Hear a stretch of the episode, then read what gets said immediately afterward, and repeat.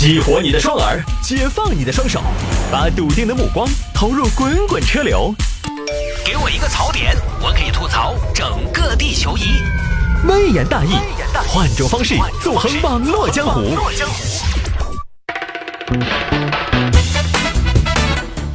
欢迎各位继续回到今天的微言大义。有听众朋友说，探哥，他们吃粘土这种东西，他们是吃生的，这个还有熟的呀？熟的不就成了砖了吗？是不是？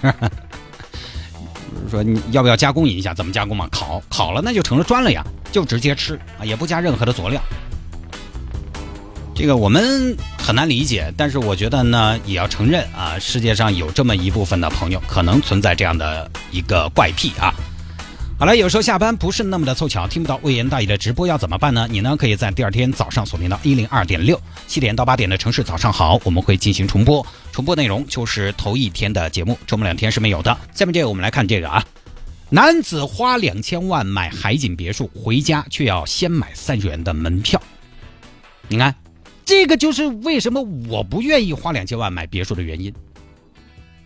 这个算是我见过的最贵的开门费了。哼，来看吧，这个事情发生在宁波。宁波有一个洪先生，洪先生呢事业有成，当年呢就想买套住房改善，就看上了当地的绿城白沙湾玫瑰园这个楼盘。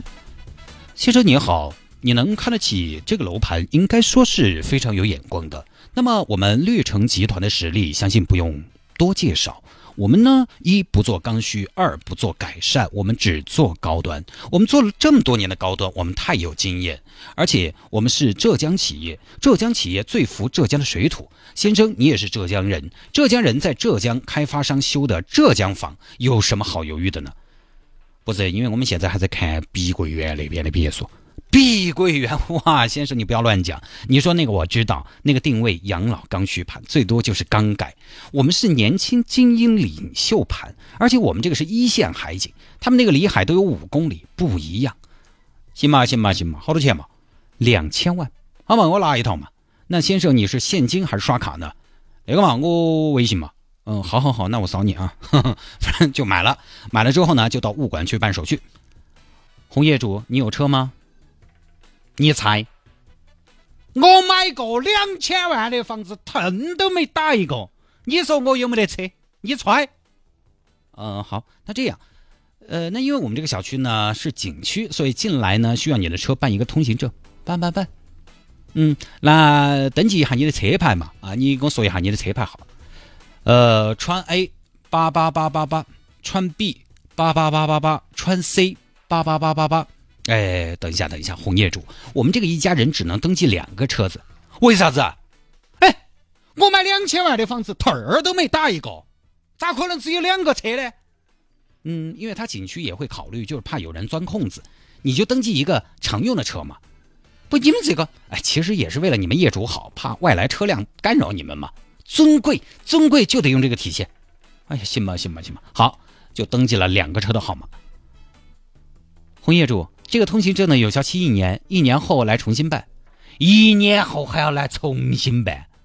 我这个房子是七十年产权的，我的车车一年就要办一次啊。对，因为他景区要审核嘛，要发新证。其实呢，也是为了你们业主好，尊贵嘛，尊贵啊。行吧，行吧，行吧。然后麻烦红业主啊，交一百块钱的办证费啊，明年换证呢再交一百，一次一百，一次一百，你疯了嗦，红业主。尊贵的红业主，耶，两千万特儿都没打一个的嘛，一年收你一百，一天才多少钱？哎呀，行吧行吧，你们你这个房子真的也是，你后续费用挺高的呀。没办法，红业主，因为这个地方是景区嘛，你想嘛，多尊贵呀！你住到景区里边的，中国这么多人，有几个人有这个待遇？有几个人在景区里边有不动产？过年过节的时候，你想想，这儿都是人呐。你就看着下面人头攒动啊！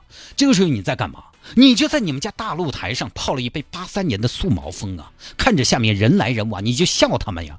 哈哈哈哈！不好意思各位，我住到这儿的，我早上六点钟就在景区后头了，晚上十二点也在，凌晨三点还是在。嗯，这么高调的话，那人家会不会觉得我是一只猴子呀？不对，这个就叫什么？叫你在屋头看风景，屋外的人在看你。反正最后呢也交了钱了，两千万的房子也买了。说什么呢？但后来实际操作起来，洪先生发现很麻烦，因为洪先生的车呢太多了，因为他在外地工作，所以有时候呢坐的车也不固定，有时候可能就是网约车、出租车、客户朋友的车之类的。这些车呢没有通行证，回去怎么办？车上几个人？四个，买票哈，四个人一百二。买什么票啊，同志？我的房子就在里面呢，我是玫瑰园的业主啊。你是业主，你是业主，那你车子没得通行证的吗？没有吗？我绑定的另外一个车上的嘛，这个是我朋友的车。哦，那没得通行证进去就要买票？那我有业主卡呀。业主卡怎么了嘛？业主卡很不得了吗？业主卡就能随便带人进去吗？你怎么证明业主卡是你的，而不是人家给你的，或者说你自己仿制的呢？那现在怎么办啊，保安？买票，四个人一百二。哦哟，老洪，狗的，你们这个小区开门费有点贵哟，我们小区才一块钱开门费，你这个都可以开一百二十次了。那除了买票，没有别的办法吗？可以啊，找你们物业。好，你等着，物业吗？打电话。喂，物业哇？哎呀，我这换了个车，在小区门口不让我进去，啊，你们来接一下我嘛。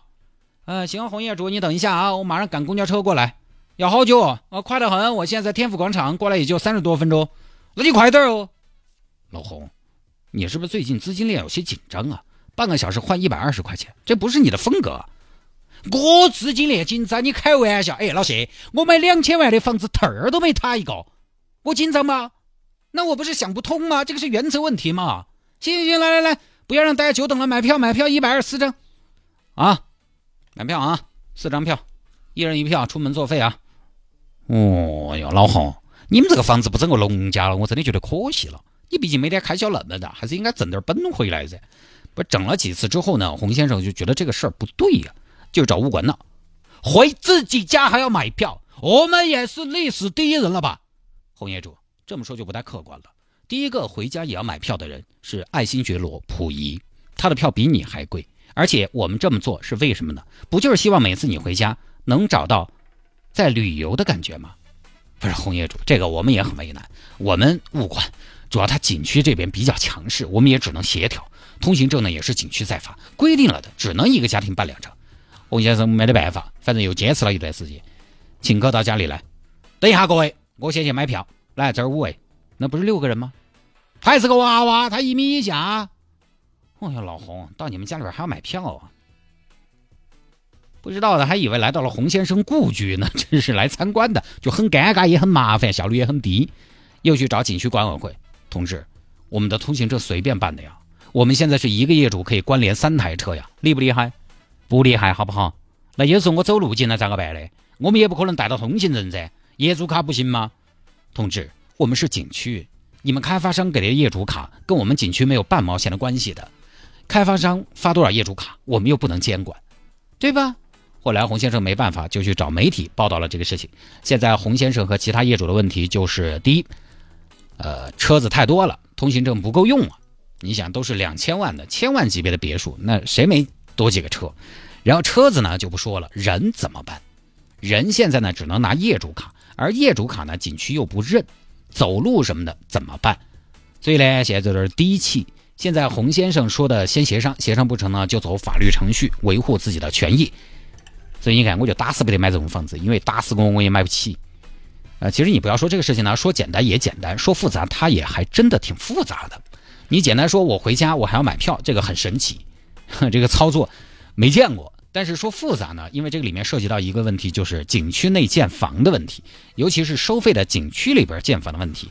咱们国家以前出了一个风景名胜区规划规范，里面就写了禁止在风景名胜区建设别墅。这个是二零零二年国务院就做了规定的，而洪先生这个房子呢，所在的是一个叫松兰山的景区，是一个四 A 级的景区，所以本身在这修别墅到底合不合规、合不合法，就是一个值得讨论的问题。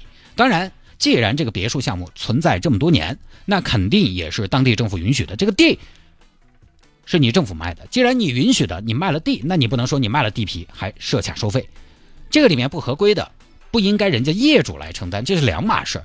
就跟青城后山一样，青城后山嘛，我们普通游客进山门一样要买买买票嘛，本地的就不用，而且本地的坐缆车好像也不给钱，人家不在景区里呀，所以我觉得这个事情问题在哪儿也还挺明显的，真心要解决起来也不难。小区里面多少户人设置业主卡总量控制，你车可以经常换，你常住人口不会经常大量的变化嘛？然后你说有可能不好管理，怕有黄牛钻空子，或者说业主可能要带人进去耍。